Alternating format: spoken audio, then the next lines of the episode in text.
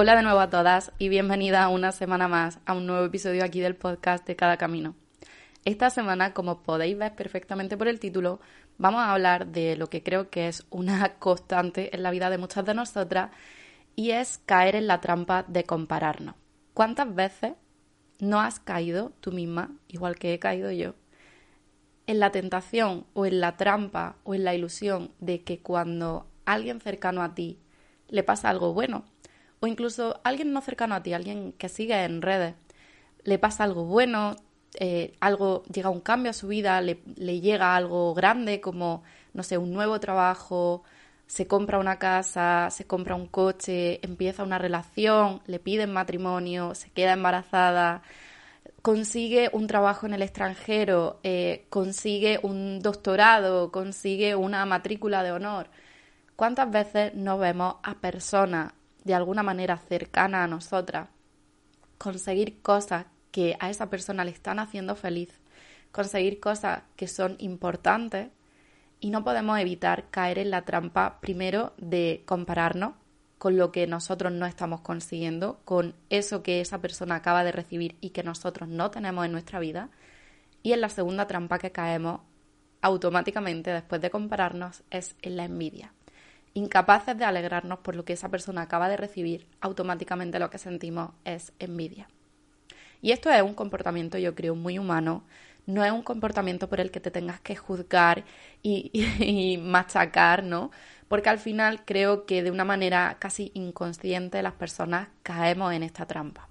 Pero hoy me gustaría que esto que es tan habitual, por desgracia, aprendiésemos a reinterpretarlo. Porque, como dije en el episodio de la semana pasada o la anterior, no lo recuerdo bien, muchas veces la envidia, más que algo malo de lo que tengamos que avergonzarnos, podemos reutilizarla como una brújula. Una brújula que nos indica dónde hay algo para nosotros.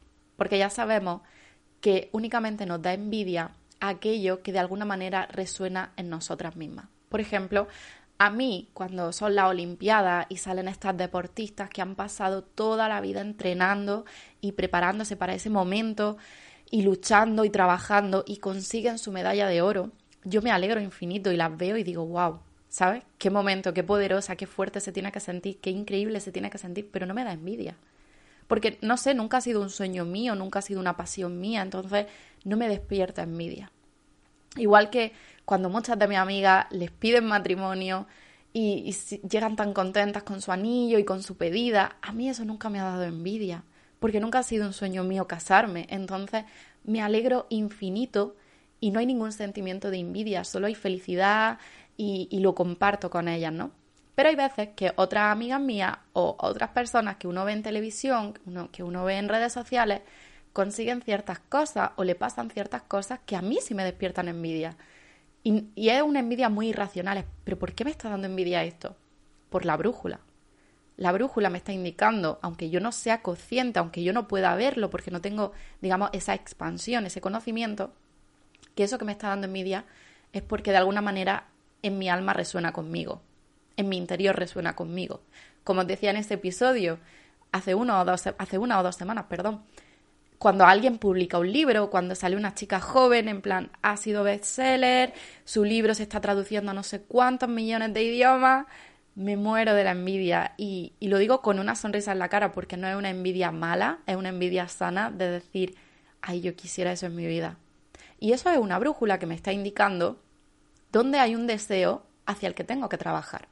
Entonces, hoy quiero empezar preguntando qué cosas habéis visto últimamente, ya sea en redes sociales a personas que seguís, ya sea en vuestro entorno, ya sea amigos de amigos, ¿no? La típica conversación de un viernes por la noche, estás cenando con tu pareja o con tus amigos o con tu familia y alguien cuenta, pues sabes que la hija de fulanito acaba de comprarse una casa con su primer novio de toda la vida y te invade esa envidia, ¿no?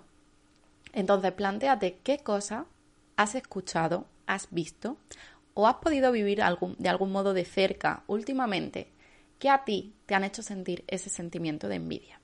Y no quiero que juzgue, porque no estamos en esa fase, no quiero que juzgue si ha sido envidia sana o envidia de la mala, de la tóxica, de la que te corrompe un poquito por dentro y de la que contamina. Solamente quiero que observe desde fuera como si no fueras tú la que lo está viviendo, qué han sido esas cosas que te han despertado envidia. Y ahora bien, como os decía, la envidia se puede reinterpretar. El concepto que tenemos de envidia lo podemos reescribir. Y aquí de nuevo vamos a expandirnos mentalmente. Esto de la expansión creo que lo repito muchísimo, pero no sé si entendéis del todo a lo que me refiero cuando algo te digo que te expande. Cuando nos expandimos, básicamente significa que ahora somos capaces de ver algo desde un prisma, desde un punto de vista mucho más amplio del que antes podíamos verlo porque tenemos más conocimiento, porque tenemos nuevos puntos de vista, porque tenemos más información a nuestro alcance o simplemente porque hemos cambiado el programa con el que vemos las cosas. Entonces, un ejemplo que nos viene genial para entender esto de la expansión es la envidia. Creo que tradicionalmente todos hemos crecido y nos han criado con este pensamiento de que la envidia es mala, que no deberíamos sentir envidia, que deberíamos avergonzarnos de sentir envidia y no nos han enseñado qué indica la envidia. Y la envidia es un código, un código que contiene información y que como si fuéramos programadores tenemos que descifrar. La envidia tú puedes sentirla o puedes recibirla. También puede ser el caso contrario, que a ti te estén pasando cosas buenas y tú percibas, aunque no sepas decirlo, pero tú percibes de alguna manera que las personas de tu alrededor están sintiendo envidia de ti, que no se están alegrando del todo. Entonces, ¿cómo interpretamos la envidia tanto cuando somos receptores como cuando somos los que la emitimos, por así decirlo? La envidia ya os digo que es como una brújula, pero antes de que hablemos de esto, que ya lo hemos tocado puntualmente en el otro episodio y en este, la envidia significa que cuando alguna persona tiene algo que tú no tienes y empiezas a sentir envidia es porque tú estás decidiendo en ese momento que eso no está disponible para ti. Que como esa persona ya lo tiene, tú no puedes tenerlo y entonces te resientes y entonces es cuando juzgas. Ahí es cuando se vuelve mala. Entonces mi pregunta es, ¿por qué consideramos que cuando una persona consigue algo o le pasa algo bueno o vive un cambio maravilloso en su vida, sea el que sea, percibimos o sentimos o lo interpretamos como que ya nosotros no podemos tenerlo o que eso no está disponible para nosotros. ¿En qué momento tú decides que lo que te da envidia realmente es porque tú no lo puedes tener? Porque eso es lo que significa la envidia. Porque imagínate, si tú supieras que eso que esa persona acaba de recibir también está disponible para ti y también está a tu alcance y en un momento dado tú también lo vas a tener, ¿sentirías envidia? Imagina que vivimos en una especie de mundo en el que todo está escrito. Y además, no solamente está escrito, sino que esa información la tenemos disponible. El clásico ejemplo son las relaciones de pareja o, por ejemplo, el éxito laboral, el dinero, la abundancia. muchas veces las personas que están solteras sienten envidia y sienten frustración y sienten rencor hacia las personas que están no solamente en pareja, sino que están en parejas felices y parejas que avanzan, es decir, que se van a vivir juntos, que se compran un coche juntos, que van a eventos familiares juntos, que van a bodas, que van a sitios y presumen, entre comillas, que no es que presuman, es que simplemente disfrutan, están viviendo su relación. Eh, personas que, se prometen, personas que van de viaje juntos, personas que se quedan embarazados. Y hay quien percibe esto con rencor y con envidia porque es como que estas personas estén viviendo eso y yo no lo estoy viviendo.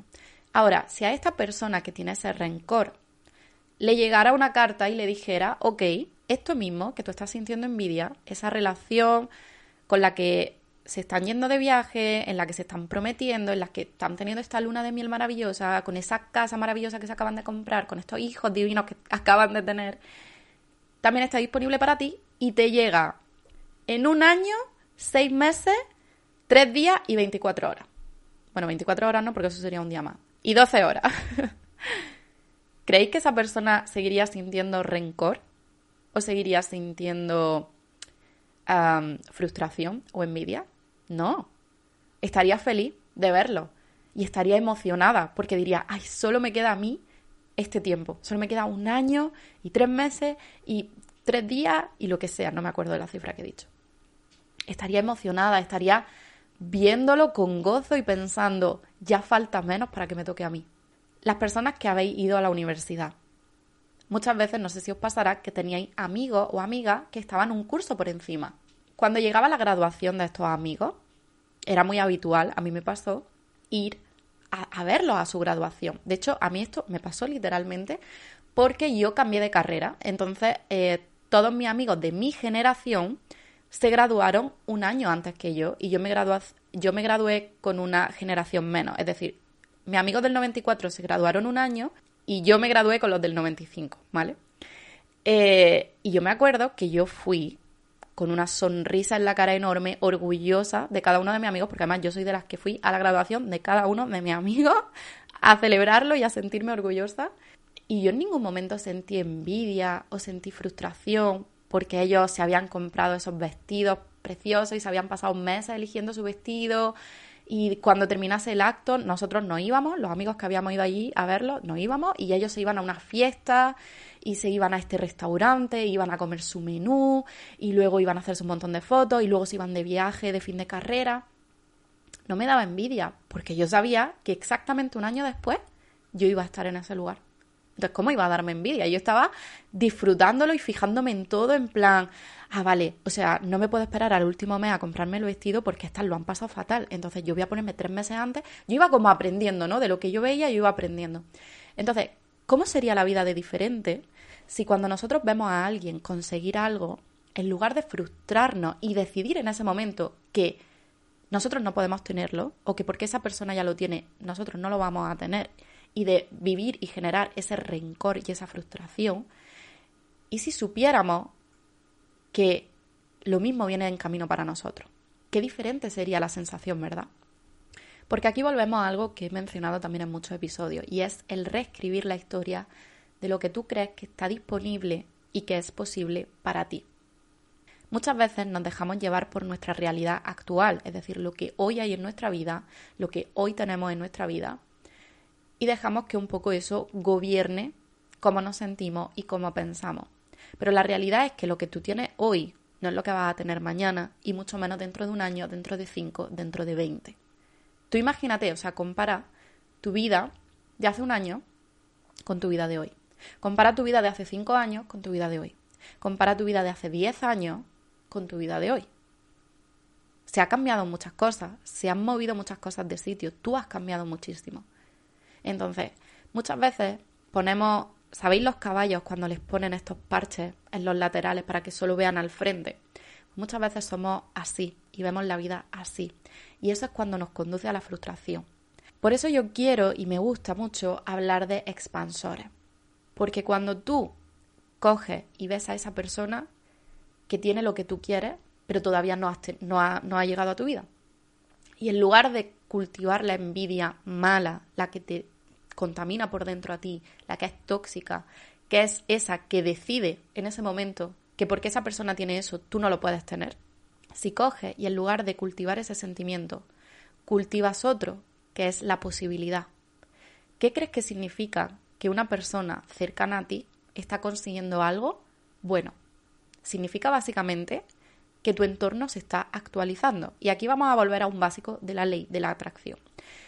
La ley de la atracción es básicamente un principio, es una ley que responde a un principio de la física, que todo es energía y todo está en constante movimiento y que entre iguales se atraen, ¿de acuerdo?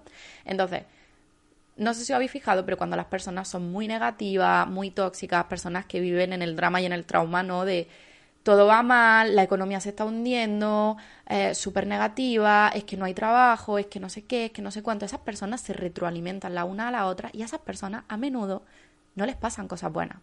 Sobre todo porque aunque les pasen cosas buenas son incapaces de reconocerlas, porque están retroalimentándose en su ciclo de trauma y drama.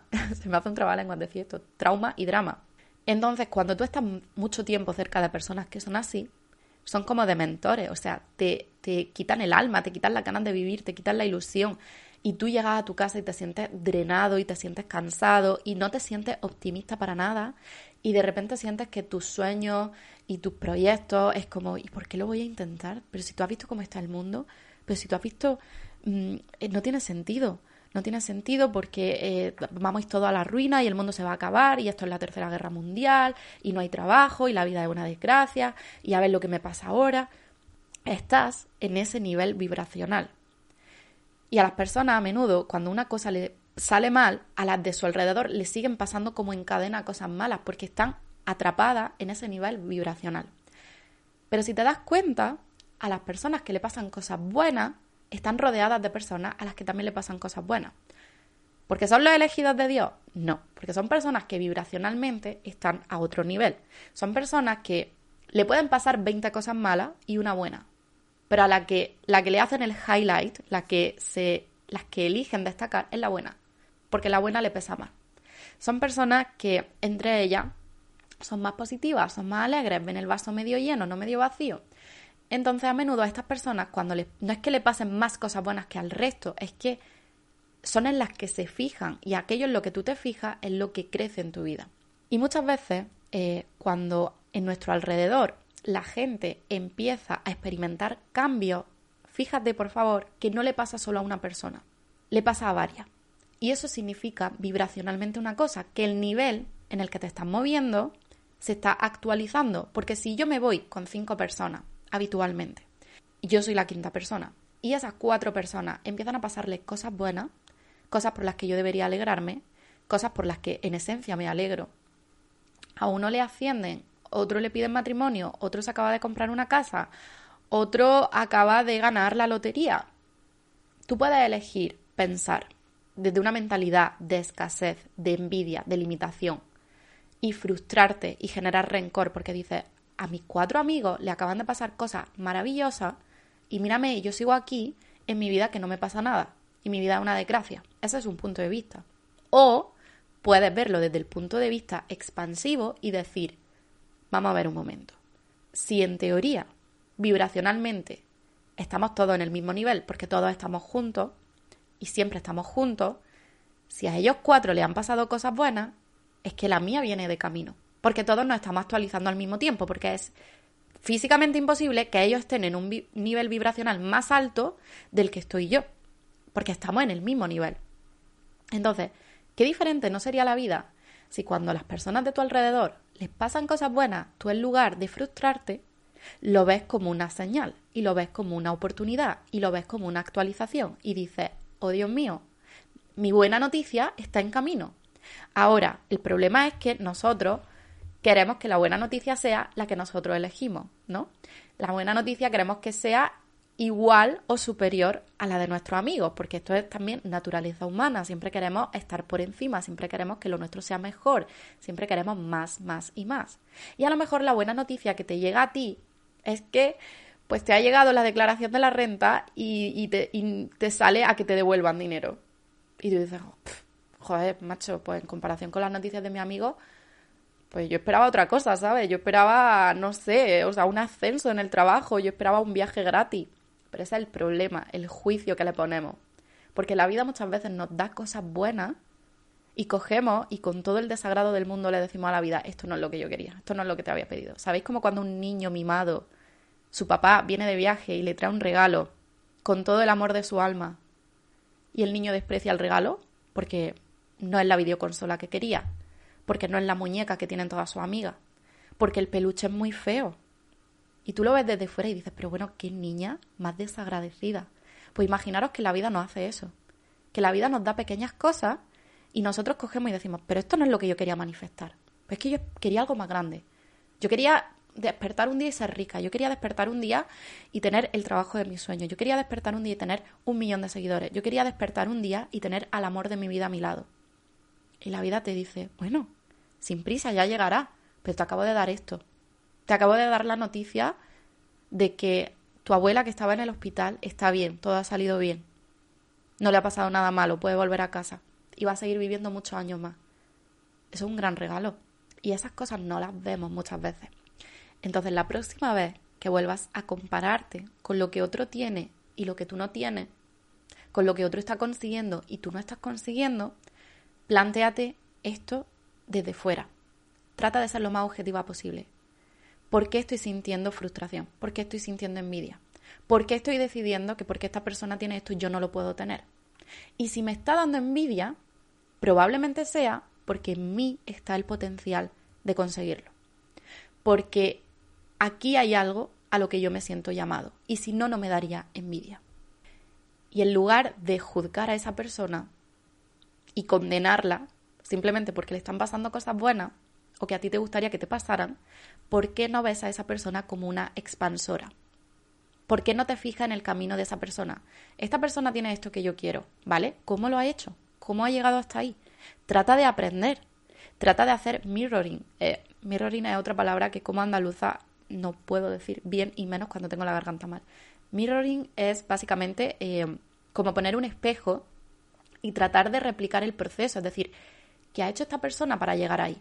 Y tratar de aprender y de ver la posibilidad, porque esa persona te está mostrando la posibilidad, lo que también es posible para ti, no lo que ya no existe para ti, porque eso viene de una mentalidad de escasez. Esto no sé si recordáis la mentalidad de ambulancia, la mentalidad de abundancia y la mentalidad de escasez. Esto lo hablábamos en el episodio del dinero. Cuando nos comparamos, estamos posicionándonos en una mentalidad de escasez, cuando nos comparamos con la envidia. Porque uno se puede comparar para bien. Pero cuando te comparas desde este rencor, esta frustración de esa persona tiene algo que yo ya no puedo tener, lo que estás viéndolo es desde una mentalidad de escasez.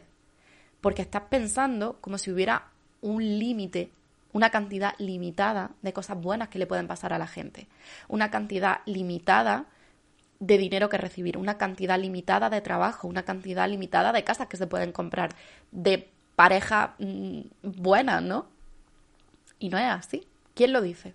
O sea, ¿dónde está el inventario? ¿Quién es el que lleva el inventario de la cantidad de buenos trabajos que hay, hay ahí fuera, de la cantidad de buenas noticias que hay ahí fuera, de la cantidad de relaciones sanas que hay ahí fuera, de la cantidad de casas asequibles y bonitas que hay ahí fuera, de la cantidad de seguidores que hay ahí fuera, de la cantidad de clientes que hay ahí fuera. No hay un inventario. Y vuelvo a poner el ejemplo de los estudios porque me parece que cuando lo llevas al absurdo, muchas de nuestras teorías es que se caen como un castillo de naipes. ¿Te imaginas que cada vez que una persona se gradúa consigue un doctorado, consigue un, máster, consigue un grado, consigue un título, una matrícula de honor, lo que sea, tú sintieras, bueno, la matrícula de honor no tanto porque sí dan un número limitado, pero bueno, un grado, no un título. Tú sintieras, ah, ya no me puedo matricular. Ah, voy a dejar la carrera. Ya está, ¿no? Ya se han graduado 300 personas al final de este año. ¿Qué sentido tiene que siga estudiando? ya hay toda esta gente graduada, ya a mí no me van a dar el título, ¿no? No hay un número limitado de licenciados que pueda haber en el mundo, de graduados que pueda haber en el mundo, de doctorandos que pueda haber en el mundo. Tú puedes seguir estudiando y cuando llegue tu momento te darán tu título. Y ya está. No, no necesitas nada más, solamente seguir estudiando. Hacer lo que esas personas han hecho. ¿Qué han hecho esas personas? Seguir yendo a la universidad, seguir presentándose a sus exámenes, seguir recuperando lo que suspendían seguir presentando sus trabajos y finalizar el curso. Y ahora han recibido su, su título. Entonces, no hay un número limitado de cosas buenas que le pueden pasar a la gente. Y cuando tú sientes frustración, cuando a una persona, por ejemplo, la llaman de una bolsa, a los profesores, ¿no? a tu compañero lo llaman de la bolsa, pero tú te quedas esperando. No hay un número limitado de personas a las que pueden llamar. Porque si no te han llamado hoy, te llamarán el año que viene. Si no te han llamado este mes, te llamarán el mes que viene. No significa que porque este año, este curso escolar no te hayan llamado, ya nunca jamás en la vida, lo que te queda de existencia, te van a llamar para la bolsa. ¿Te imaginas? No significa que porque tu amiga se haya comprado una casa y tú sigas viviendo en casa de tus padres, tú para toda la eternidad vas a vivir en casa de tus padres así te mueras, tú te mueras en casa de tus padres y jamás tendrás una casa propia. O sea, qué absurdo sería que viéramos la vida así. Entonces, no te frustres cuando te comparas con lo que otras personas están consiguiendo y intenta verlo como esa actualización de, oye, si a ellos le están pasando cosas buenas, es que la mía viene en camino, es que todos estamos actualizando nuestro nivel. Y si la persona a la que le estás viendo conseguir cosas buenas o que le pasan cosas buenas no está en tu círculo cercano, sino que lo estás viendo en redes sociales, por ejemplo, o en las noticias, trata de verlo como una expansión, como una expansora a esa persona, no como una demostración de lo que ya no existe para ti, porque esa persona se ha llevado la última unidad.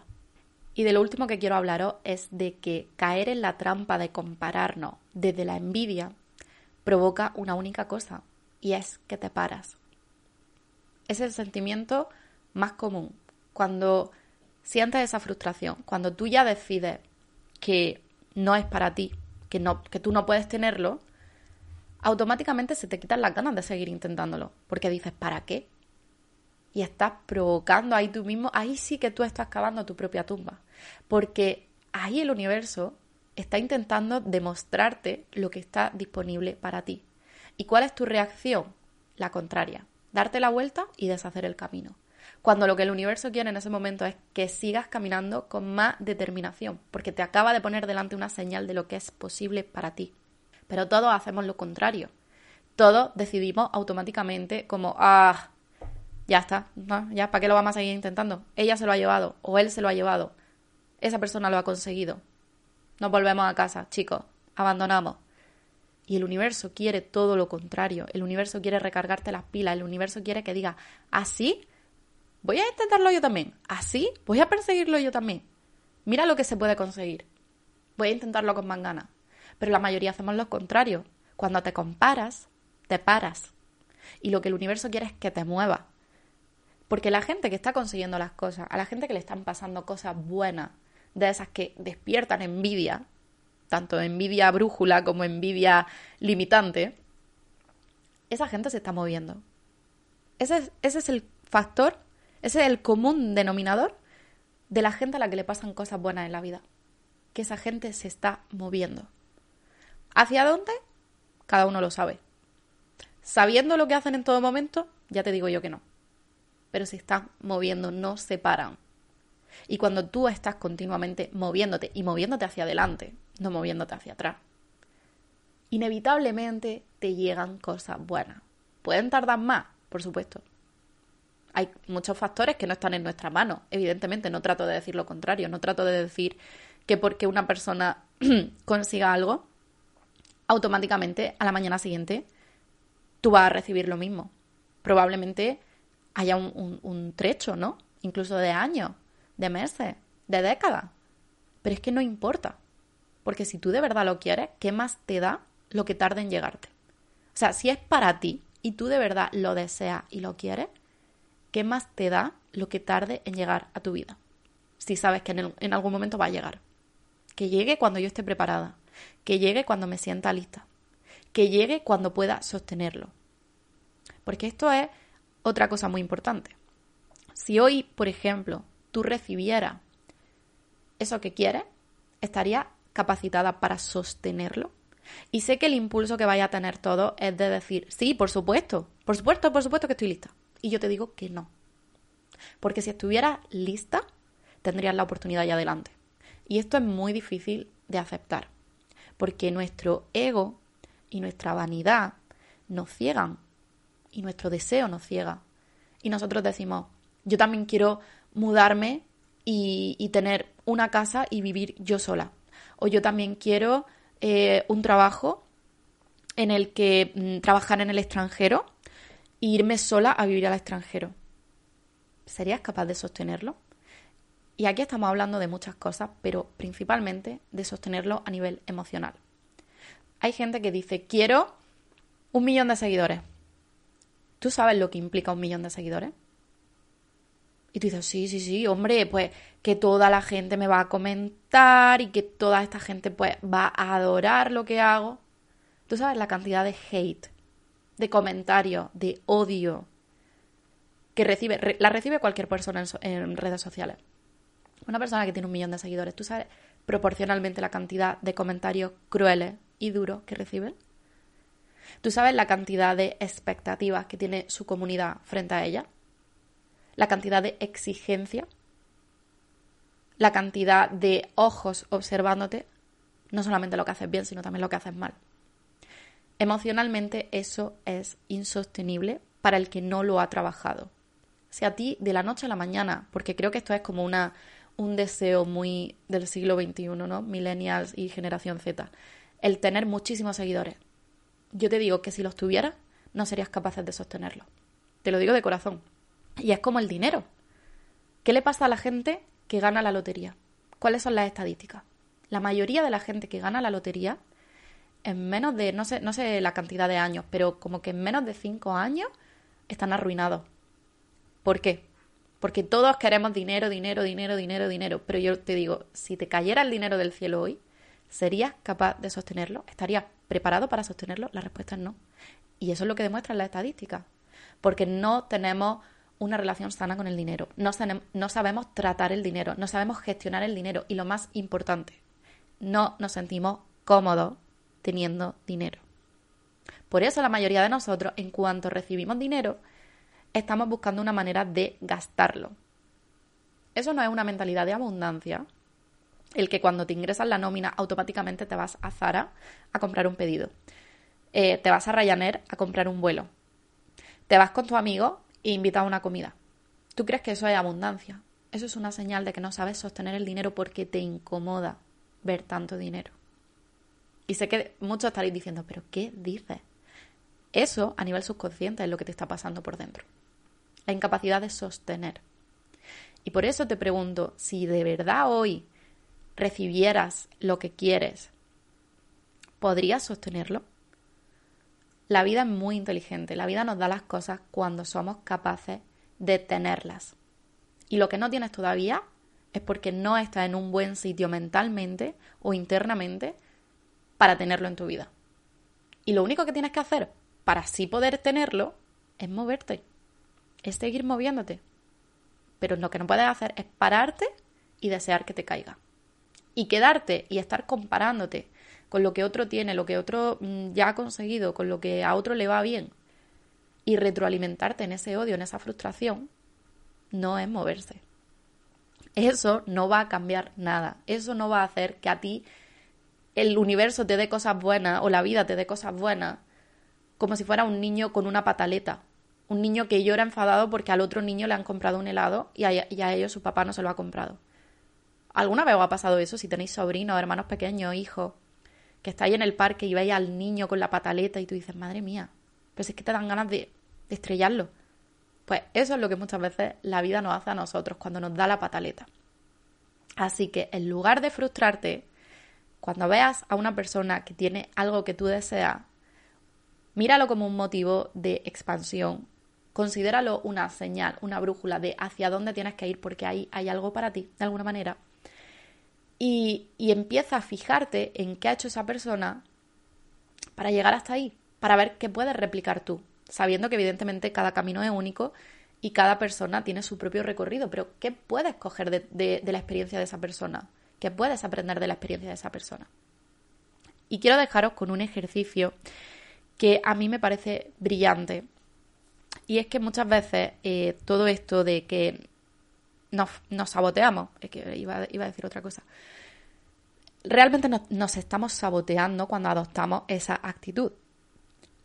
Hay un episodio en el podcast sobre el autosabotaje, pero lo que quiero hacer con este ejercicio es que reconozcáis que ese autosabotaje no tiene por qué gobernar siempre y no tiene por qué ser el que conduce y el que dirige tu vida.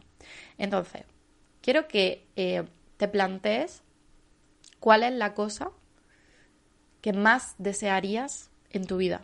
¿Cuál es esa meta que tú dijeras, si viniera un genio de la lámpara y te dijera, de lo que queda de año, 2022, te concedo lo que tú quieras, lo vas a tener.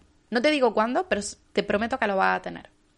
¿Cuál de tu lista de propósitos de año o de tu lista actualizada que hayas podido hacer ahora a mitad de año es esa cosa?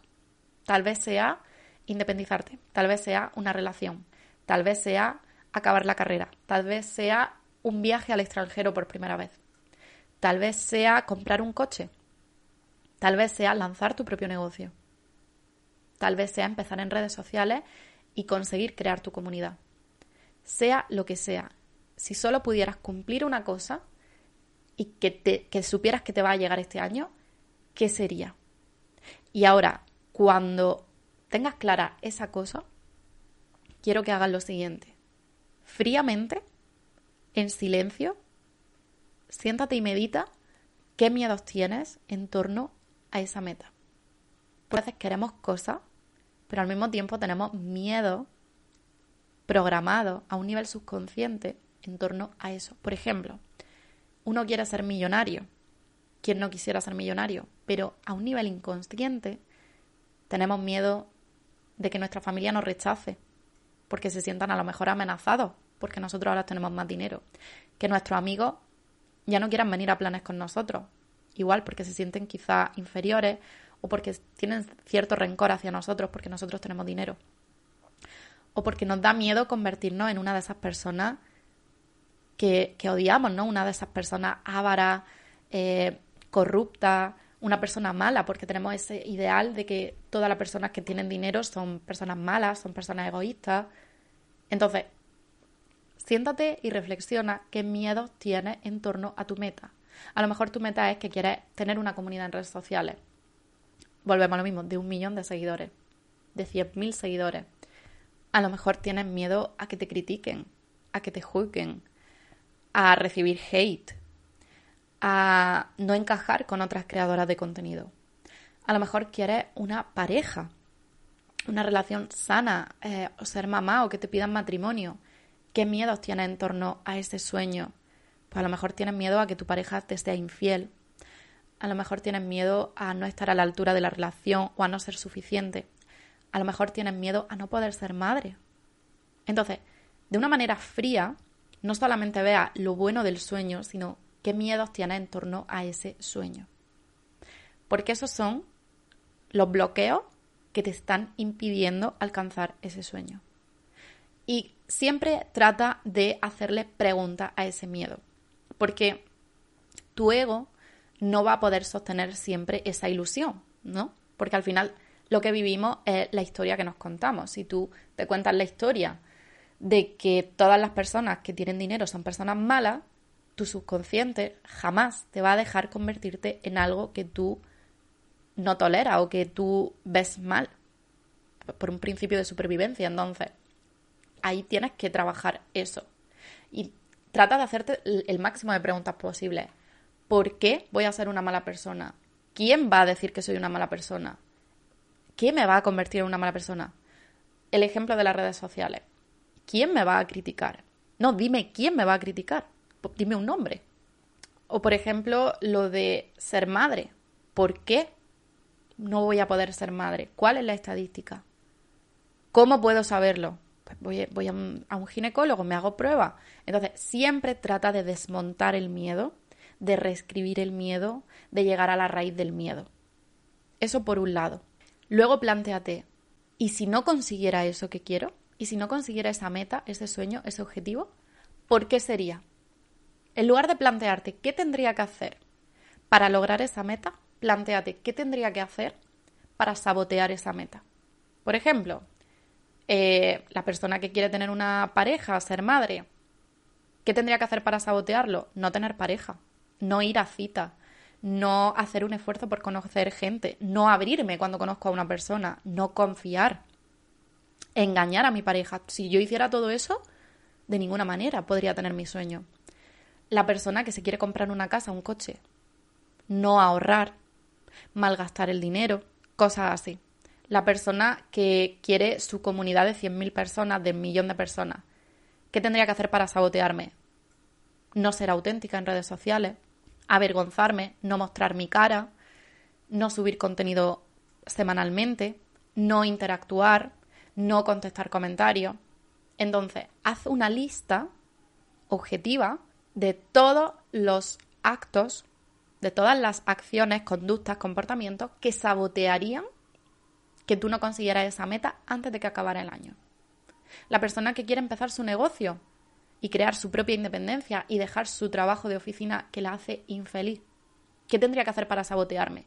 No ahorrar, no educarme, no aprender a hacer un negocio digital, no familiarizarme con las redes sociales. Entonces, haz una lista de todos esos comportamientos que no quieres cometer, porque esos, esos comportamientos, si tú caes en ellos, te estás saboteando. Y ahora, quiero que eh, definas a la persona saboteadora que vive dentro de ti, porque todos tenemos una persona saboteadora en distintas áreas de nuestra vida. Es la misma, pero solamente que de vez en cuando sale para unas cosas y para otras no. Y lo que quiero que haga es que le pongas nombre a esa persona, como si fuera una persona que no eres tú. No pienses demasiado el nombre, no te tiene que gustar el nombre. O sea, conforme te lo estoy diciendo, el primer nombre que te haya venido a la cabeza, así sea Maika, Esther, Susana, Lucía, ese es el nombre de tu saboteadora. Y a esa persona la vamos a definir con todos esos comportamientos. ¿Quién es Susana? ¿Quién es Lucía? ¿Quién es Esther? Perdona si alguna os llamáis así, ¿eh? no tengo nada en contra de esos nombres, que son los que se me han venido a mí a la cabeza.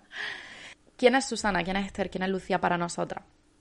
Pues es la persona que le es infiel a su pareja, es la persona que no confía en una relación, es la persona que no sabe ahorrar dinero, es la persona que no confía en su potencial, es la persona que no sube contenido cuando dice que lo va a subir, es la persona, eh, yo qué sé, todo esto que estamos hablando, ¿no?